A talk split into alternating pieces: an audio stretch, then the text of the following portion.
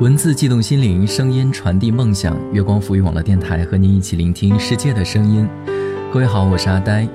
最近你还好吗？阿呆在北京向您问好，祝您平安喜乐。这期的节目呢，让我们一起来聆听一个小故事，是来自杨花痴的《寂寞之手》。各位在收听节目的同时呢，可以关注我们的新浪微博“月光浮语网络电台”和我们取得互动。也可以关注阿呆的新浪微博“呆声呆语”，告诉阿呆你想说的话。当然呢，也可以关注我们的微信订阅号“城里月光”来收听更多节目。感谢你在听我，我是阿呆。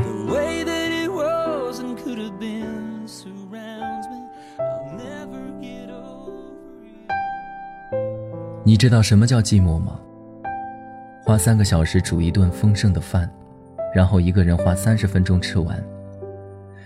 把衣橱里的全部衣服拿出来穿一遍，挑选最满意的一件，只是因为那天会有人上门给你送一件快递。翻阅手机通讯录里的所有联系人，发现没有一个可以约出来喝下午茶的。不，这些只能勉强算是孤单而已。我见过真正的寂寞，实际上，我每一天都在与真正的寂寞为邻。想象一下，在公路的某一点，坐落着一间小小的、方方的黑色亭子。它低矮又压抑，简陋又破旧。玻璃和钢铁铸就的身体，永远坚硬而漠然。它立在那里，立在被一分为二的、原本就狭窄的公路中间。它的身上连接着一些简单的伸缩装置，机械的时而落下，时而抬起。我的工作就是坐在那个黑色的亭子里，每日无望地等待着，等待视野里出现某种会移动的东西。它们先是远远的一点，然后伴随着某种摩擦的声音越来越近，越来越近，直到在那道横亘的杠杆前停下来。这时，我要打开窗口，微笑着说：“你好。”我是一名公路收费员。那是一条几乎被遗弃的公路，从我的窗口向外望去，一条崭新的游龙般的高速公路在太阳底下闪闪发光。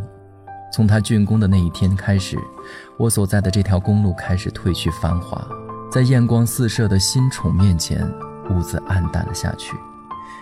没有了轮胎的终日摩擦，它渐渐地显出了老态，皲裂和杂草开始摧残它的容颜。而我，只有二十四岁的我，根本不知道该以何种心态与他终日相处。那条从我脚边延伸出去的路，是如此的漫长，漫长到完全看不到尽头。它又是如此的冷清，冷清的好像已经被这个世界所遗忘。我有时会想，高速公路上那些飞驰而过的车辆。不知道会不会偶尔有眼光落到这个不起眼的收费站上，然后在久违的人际之后，惊喜地朝我们挥挥手，企图给我传递一丝来自外部世界的信号。但我并不是一个人，在我身后，那个黑盒子的顶部，一台机器昼夜不眠地注视着我，而在这台机器的身后，有一双眼睛。紧盯着他拍摄下的画面，穿着工作服、正襟危坐的我，该怎么形容那种感觉呢？就好像走在夜路上，突然有一条蛇从后背攀上你的脖颈，冰冷滑腻，游走缓慢。你的呼吸几乎因为过分的害怕而停止，你的心跳则猛烈的好像装了永动机。你清楚的知道它就在那里。可你一动也不敢动，因为在你扭动的一瞬间，它就有可能咬断你的脖子。除此之外，手机、Pad、MP 系列，甚至现金和书都是违禁品。在那个只有我一个人的盒子里，我被禁止做任何工作以外的事情。即使条件已经如此严苛，仍有一个毁灭性的问题，那就是。我根本没有工作可做，线路的改造以及高速的修建对这条公路的打击几乎是毁灭性的。我常常一整天下来只接待个位数的车辆，我与他们的所有互动、打招呼、插卡、取卡、打票、告别，在一分钟内就可以完全解决，而后，便是他们毫不自知的绝尘而去，便是我近乎绝望的漫长等待。我的周身构成了一种奇特的矛盾，极限的狭小。和极限的广阔交织在了一起，我所在的那个盒子像监牢一般囚固着我，而窗外的天地又无垠到让人难过。没有家人，没有朋友，甚至没有和我擦身搭话吵架的陌生人。即使回到家中，也只能开着电视制造一点人声。这样的我。好像只是为了活着而活着，是有多久没有接触到真实的人的皮肤了，感受真实的人的体温了呢？渴望与人交谈，渴望被拥抱，渴望肌肤相触的温度，这些渴望会成为奢望吗？我会成为电影中那种孤僻怪异的独行侠，所有人都敬而远之吗？真是害怕呀！也许是因为这样吧，我才会如此清楚地记得他第一次来收费站时的情景。那时天色已晚，快到了我交班的时间。按道理他应该开车登驾驶，可直到他悄无声息地行驶到站前，我才发现他。他用一个比常人更轻柔和缓慢的动作把车窗摇了下来，我这才看见，驾驶座上。坐着的是一个沧桑的男子，他的墨镜遮了大半张脸，而露出的那半张又胡子拉碴的，于是整个人显得很不明朗。奇怪的是，摇下车窗的他并没有扭头看我，而是依然直盯着前面的道路，但那种姿态似乎又不是傲慢，而是更像某种不自然的躲闪。我说。你好。他还是保持那个姿势，但身体往前倾了倾，在方向盘下翻了翻，然后僵硬着身体，从车窗里伸出一只手，食指和中指夹着一张十元的人民币。就在这时候，我注意到了他的手，他此刻正伸展在我的面前，被收费站昏黄的灯光晕了一层薄薄的光芒。也是在这种映照下，他得以如此清晰。那是一只白皙修长、结骨分明的手。一定要拿什么比喻的话，可能是近乎于古装剧中逍遥公子常吹的玉笛。只有指甲的部分，对男生来说有些过长。小时候，父母总说看人看手，一个人的眼、脸、口、鼻可以伪装。发型、着装也可以伪装，唯独手是无法伪装的，它就是一道铁证，证明着你一直以来过着怎样的生活。你的出身、你的家境，大约都可见一斑。所以，我才在见到这双手的第一眼时，就认定眼前这个人的沧桑只是伪装而已。这样一双玉笛般的手的拥有者，最多不会超过二十八岁。绝无可能是如他打扮的那个年岁。我心里这样泛着嘀咕，一边给他撕票，一边不禁朝他多看了两眼。他似乎是感觉到了我的目光，微微抖了抖手中的钱币，似乎是在催促。而在这个过程中，他始终别着脸，不肯看我一眼。我接过他的钱，然后把票据和卡递给他，几乎是在接过票据的第一时间。他便把车窗摇了上去，然后又在栏杆升起的第一时间疾驰而去。如果不是因为才第一次见他，我几乎要以为这个人是出于某种原因而讨厌我。在这个人丁单薄的收费站，我几乎不可能碰到一个司机两次。似乎除了我，没有人会在这儿停留。人们来来去去，连路边的风景都不曾留意。更不用说完全算不上风景的这个盒子。所以，当玉笛先生的车辆再一次停靠在收费站时，我的惊讶几乎全写在了脸上。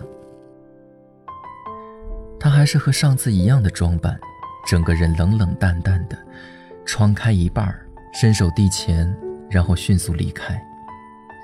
但我还是在这不到一分钟的时间里，不可思议地捕捉到了他的一丝变化，那就是在他的车窗即将全部关上的时候，扭过头来，轻微地瞟了我一眼。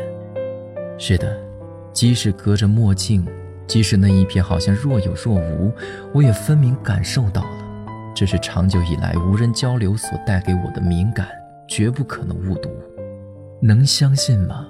只是这样的一个眼神而已，我的心却不可抑制地跳了起来。他好像自己在我体内开了一场派对，不断地狂跳着，自嗨到不行。与其说是心动或者激动，我更愿意说它是一种本能。长久以来一直和人群隔离着的我。突然接收到了来自某个人的讯息，这种讯息说不清道不明，但和其他人偶尔传递来的那么不同，瞬间就击中了我的心。可是，感受是多么单向且私人的东西，那个在我心里涤荡出各种涟漪的眼神，也许在对方那里什么也不是吧，他甚至可能表示完全相反的意思：鄙视、不屑、厌恶。我这样胡乱地猜测着，心里升腾起巨大的期待。盒子间的枯坐原本如此枯燥，此时却因为他的不期造访变得可以忍受。我的目光每日无数次地投向一无所有的远方公路，希冀着他那辆破旧的老别克能由远及近地向我靠近。可以说，在工作的时间里。我没有一个时刻不为他的到来而准备，不日，便第三次迎来了他。这一次是在白天，他还是一如往常，停靠、开窗、递钱，整个过程异常熟练。他仍然没有看我，而我却看得分明。他伸过来的那只手离我很近，不知怎么回事儿。无名指被划了一道浅浅的伤口，血丝正一点点地往外渗，周围残留着一点擦拭过后的血迹。那是一个十分新鲜的伤口，鲜血好像地下泉水般缓慢而不停地溢出表皮，入湿了周围的一片。这殷红的伤口在他原本就白皙的手上显得触目惊心。我心里一咯噔。不禁担心起，这个对于我来说已经不算是陌生人的陌生人。我假装不经意的飞快瞟了他一眼，他还和以前一样，把自己打扮得像个不修边幅的艺术家，只是和第一次相比，整个人的状态似乎放松了许多，身体也不再笔挺坚硬。他伸出右手，一脸沉静地等待着我，像之前一样例行公事。我这样盯了他好久，出神到居然忘记了去接他递过来的东西。几秒之后，他终于觉察到了异样，然后做了一件我一度认为他永远不会做的事情。他犹豫的、缓慢的伸过头来，下颌微微的抬起，似乎在，似乎是看了我一眼，然后身体朝车门挤了挤。捏着钱的那只手努力地向前伸了伸，然后像敲门的一，然后像敲门一样扣响了黑盒子的外表。咚咚咚。呆呆地看着他做了这，呆呆地看着他做这一切的我，呆呆地看着他做这一切的我，一下子回过神来，瞬间便撞上了他投来的目光，仍然是隔着墨镜的。可我知道，可我就是知道，他此刻是看着我的。无论眼睛后的眼神是催促、烦躁还是冷漠，他此刻正看着我，与我建立起某种无声的联系。但他始终没有张口，他的双唇在满脸的络腮胡子间紧紧关闭着，显得冷静极了。那种冷静，好像不管周身发生了什么事情，他都只是在墨镜之后看着，绝不发一言一语。好不容易从天马行空的混乱思绪中拉回的我，一下子手忙脚乱起来。我能感到我的双腿在暗暗的使劲，臀部与身下的椅子有了微微的脱离。我慌张到几乎要站起来完成这项简单的工作。我哆哆嗦嗦地接过他递来的钱，然后在桌上胡乱地寻找着就在眼皮底下的票据。就在这时候，我突然心生出一个令自己大吃一惊的想法。这个想法只在我脑子里过了一秒，我便鬼使神差地遵从了他，来不及有任何多余的考虑。我飞快地打开抽屉，从最里层摸出一片东西，然后迅速地把它塞进了对折过的票据之间，连同卡一起，做贼般地递给了他。然后在他接过之后，第一时间升起了栏杆。我的心跳得快要炸裂开来一般。我递给他的是一片防水创可贴，图案是四叶草的。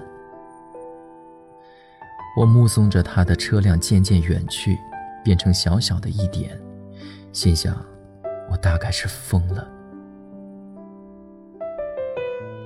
我连自己也说不清楚自己到底为什么要这样做。他是谁呢？不过是一个从未和我有过交流的路人司机，不过是一张相较于其他人较为频繁出现的脸。我究竟是出于什么心理，对他投注了如此多的注意呢？难道我已经寂寞到了这等程度吗？悲哀呀，悲哀！可即使这样，我也忍不住去想，他会看到吗？看到后会有什么反应？会用吗？那片小小的创可贴能止住他流血的手指吗？当我对这个莫名闯入我生活的人有了惦念之后，神游和猜测成了我在那个盒子里的常态。因为没有答案，也得不到答案，想象便往无边无际的方向去了。这样一来，久坐的无聊工作居然好像被点燃了一样。在脑海那个虚幻的世界里，绽放出了满天的烟花。等待，不可预知，毫无缘由的等待。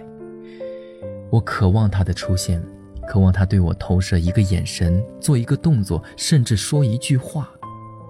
在这个等待的过程中，我模模糊糊地开始明白，我对他的情感，大概不同于这世界上的任何一种情感。他给予我了一种这个世界上任何人和物都未曾给过我的东西，那就是一种深切的惦念。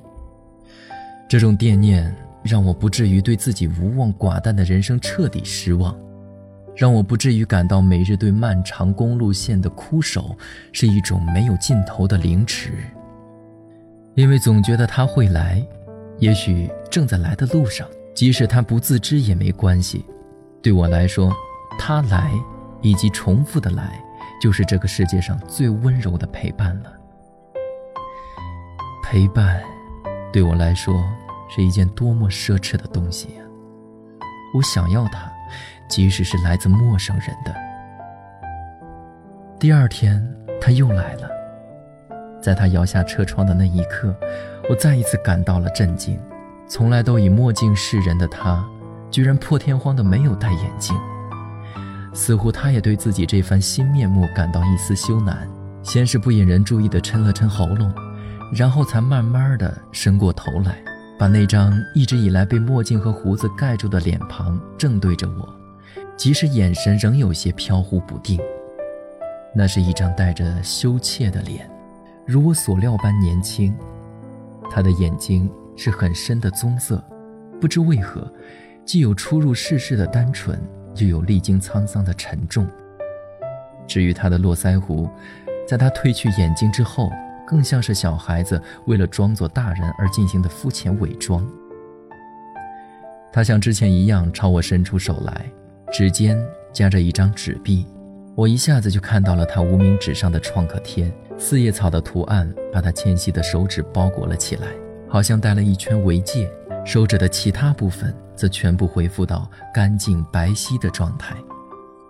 他把手一直伸在那里，既不催促也不出声，那个样子，用一个不恰当的比喻来说，好像刚刚被求婚成功的少女，羞涩又坚持地展示手中的戒指。虽然不是未曾幻想过这个场景，但当他如此真实的出现在我的面前时，我仍然不敢相信自己的眼睛。他的那只手好像是在告诉我，你的心意我并没有辜负。千百种复杂的感情在我的胸腔里翻涌交错，让我几乎下一秒就要落下泪来。那感觉好像是我和他在无声无语间完成了一个庄重的仪式，默契。且没有让对方失望。我第一次对自己生出了一丝类似自豪的感觉，是他带给我的。我努力控制不让自己失态，强装镇定地为他办理过站的事宜，然后像往常一样把卡和票据一并递给他，然后把他的手上的纸币接了过来。就在这只有一两秒的交换时间，我的手触碰到了他的手。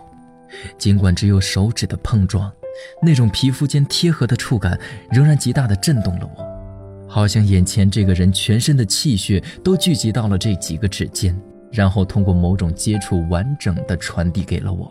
他的体温，他跳动的心脏，以及他部分的思想，都在这轻微的触碰间交接于我，而我，长久以来与人隔绝、无法触碰的我。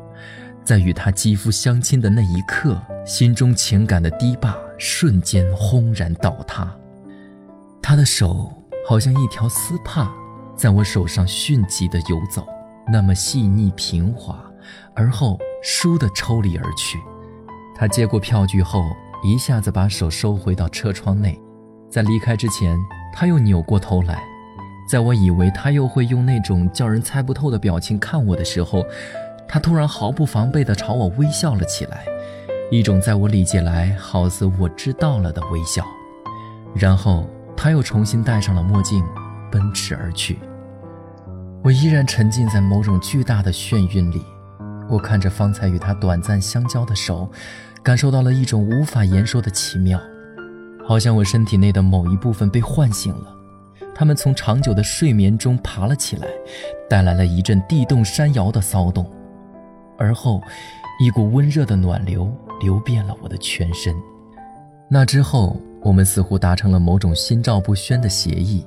在他路过收费站的时候，在他与我交换各自的纸币和票据的时候，我们的手都会有意无意地触碰在一起。开始时只是蜻蜓点水般的，慢慢的，他也会如跳交谊舞那般，轻轻地牵住我的手指，然后一点点地抽走。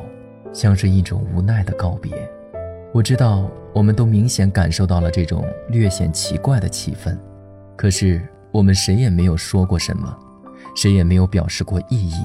它好像一个只有我们知道的接头暗号一样，连接着我们的心房。可是我们从来也没有说过一句话，这好像也是一种协议。直到那一天，我记得清清楚楚。如同他第一次来时那般清楚。那天他在黄昏时刻到来，没有戴墨镜，也刮干净了胡子，清清爽爽地出现在了我的面前。他温柔沉静的，好似恋人一般的看着我，直叫我不好意思。他像往常一样接过票据的时候，握住了我的手指，以比平时大几倍的力气握着。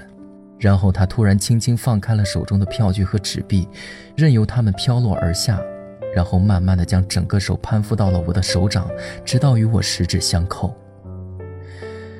我的脑子轰的炸了一片，残存的一点理智告诉我，要有什么不寻常的事情发生了。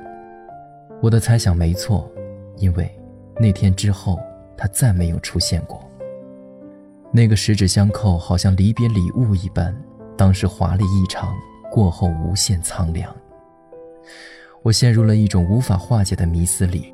我无数次的想，最后那次是不是他设计好的告别？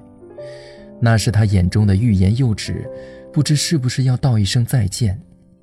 想得多了，我甚至开始怀疑，这个我未曾说上一句话的人是否真的存在过。我对他的所有了解，不过是那只玉笛般的手而已。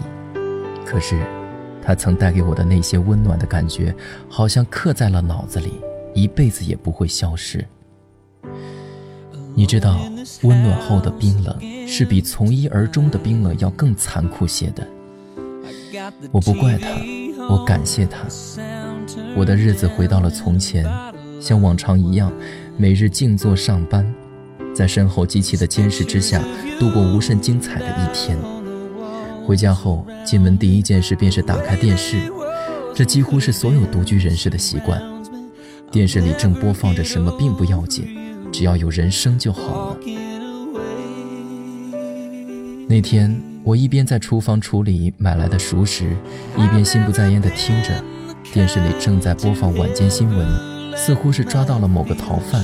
主持人正不遗余力地报道警方的得力和神勇，语调里也满是激动。待我端着买来的饭菜走进客厅的时候，画面已经从直播间跳到了外景，镜头正给到逃犯戴着手铐的特写。